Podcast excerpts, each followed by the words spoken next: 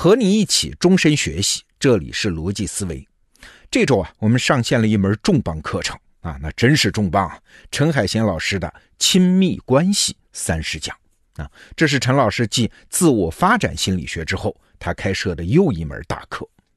那这次陈老师要出手解决的问题呢，是怎么提升我们爱的能力？有人听到这儿可能会说了，爱嘛，那是人的一种本能，谁还不会呢？但是能把情感上的爱变成现实生活中稳固的关系，那就是一种能力了，是需要学习的呀。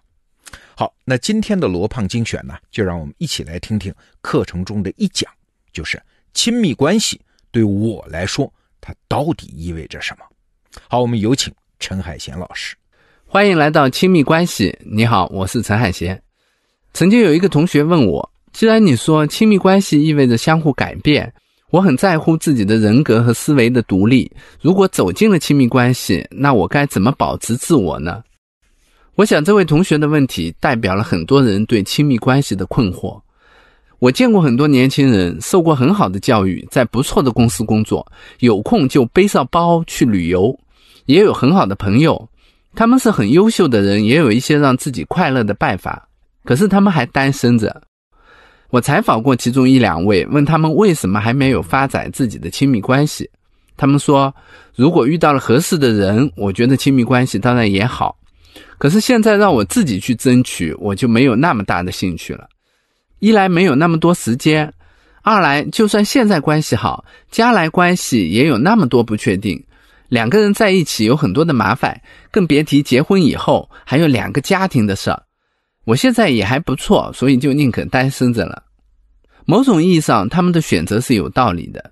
他们看到了亲密关系的限制，也看到了亲密关系的不确定，所以就不想去背负这个东西。但是在我看来，他们太把亲密关系放到了自我的对立面，他们误会了亲密关系对自我的含义。亲密关系是一段从我到我们的旅程，这个过程既是对自我的限制。也是对自我的拓展。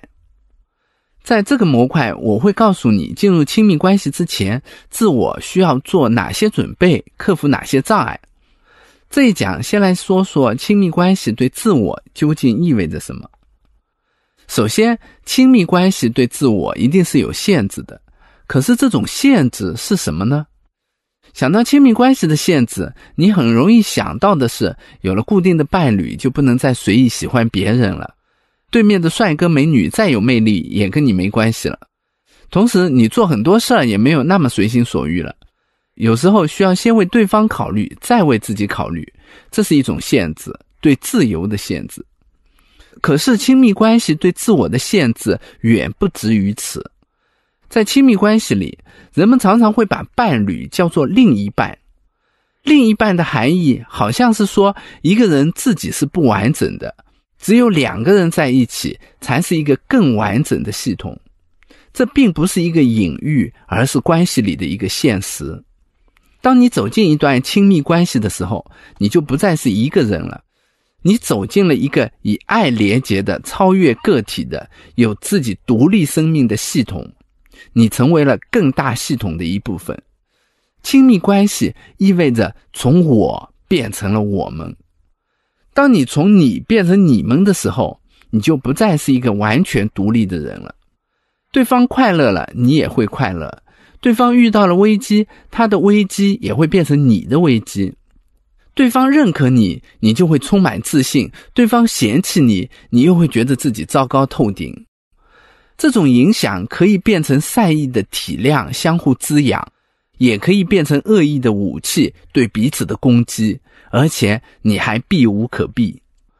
而这种相互影响，才是亲密关系对自我最重要的限制。也许你要问：既然亲密关系对自我有这么多的限制，那为什么我还要走进亲密关系呢？这是因为亲密关系不仅是对自我的限制，更是对自我的拓展。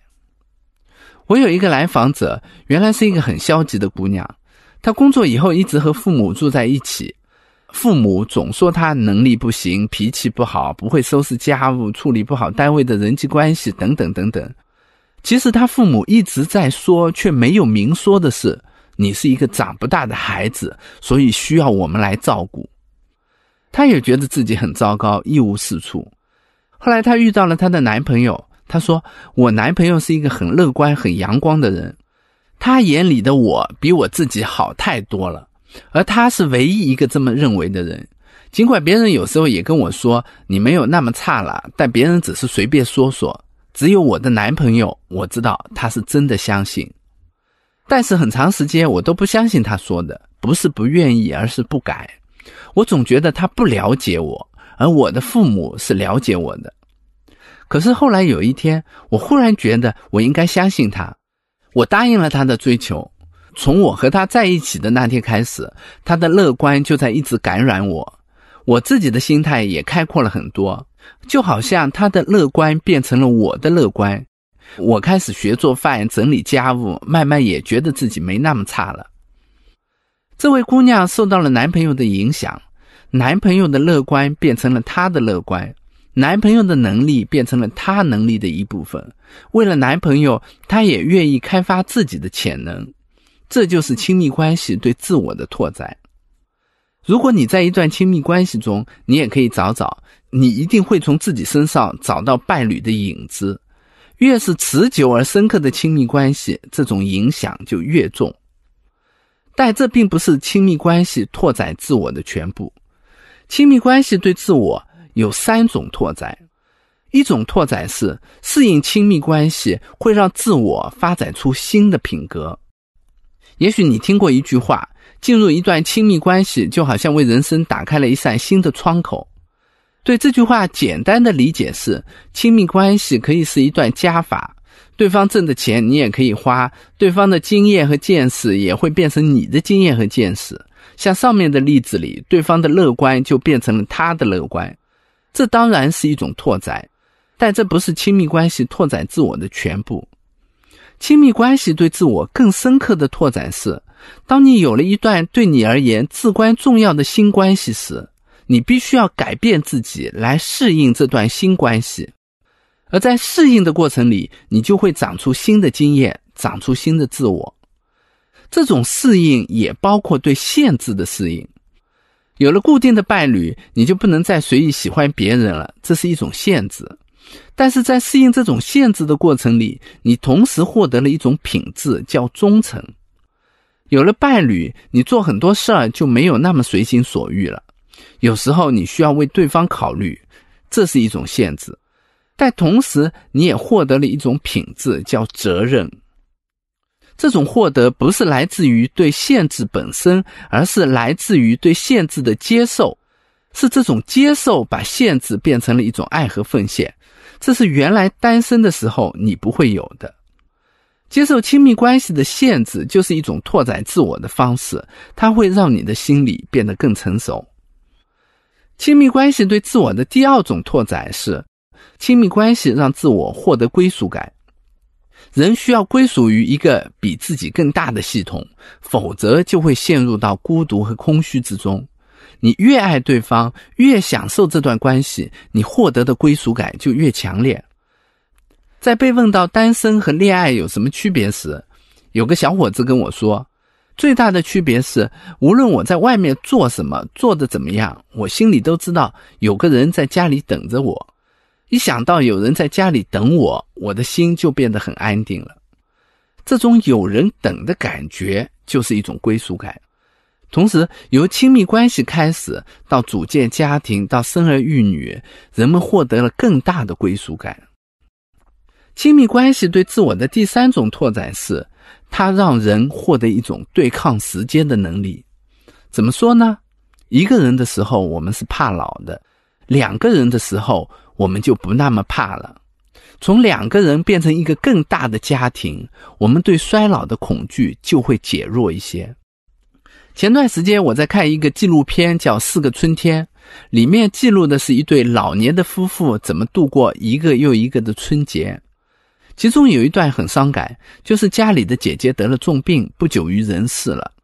有一天，姐姐忽然从病床上坐起来，说：“我害怕。”这个老妈妈抱着她安慰说：“不要怕，爸爸妈妈、弟弟都在，亲戚朋友也都在，我们都爱你。你看，妈妈并没有说不要怕，你的病会好起来，而是说不要怕，家人都在，我们都在。姐姐就慢慢的安静下来。后来这个姐姐病逝了，第一年春节，妈妈给姐姐多留了一把椅子，跟全家人说这是给姐姐留的。以后每年春节，一家人又多了一样活动，到姐姐的坟头去上坟，在那里放鞭炮、种菜，有时还会哼几句小曲。看到这一段的时候，我忽然明白了妈妈的话，也更理解了家的功能。家不仅是经济活动，也不仅是传宗接代，它是用来对抗时间的。人们用在一起来对抗个人难以面对的生老病死。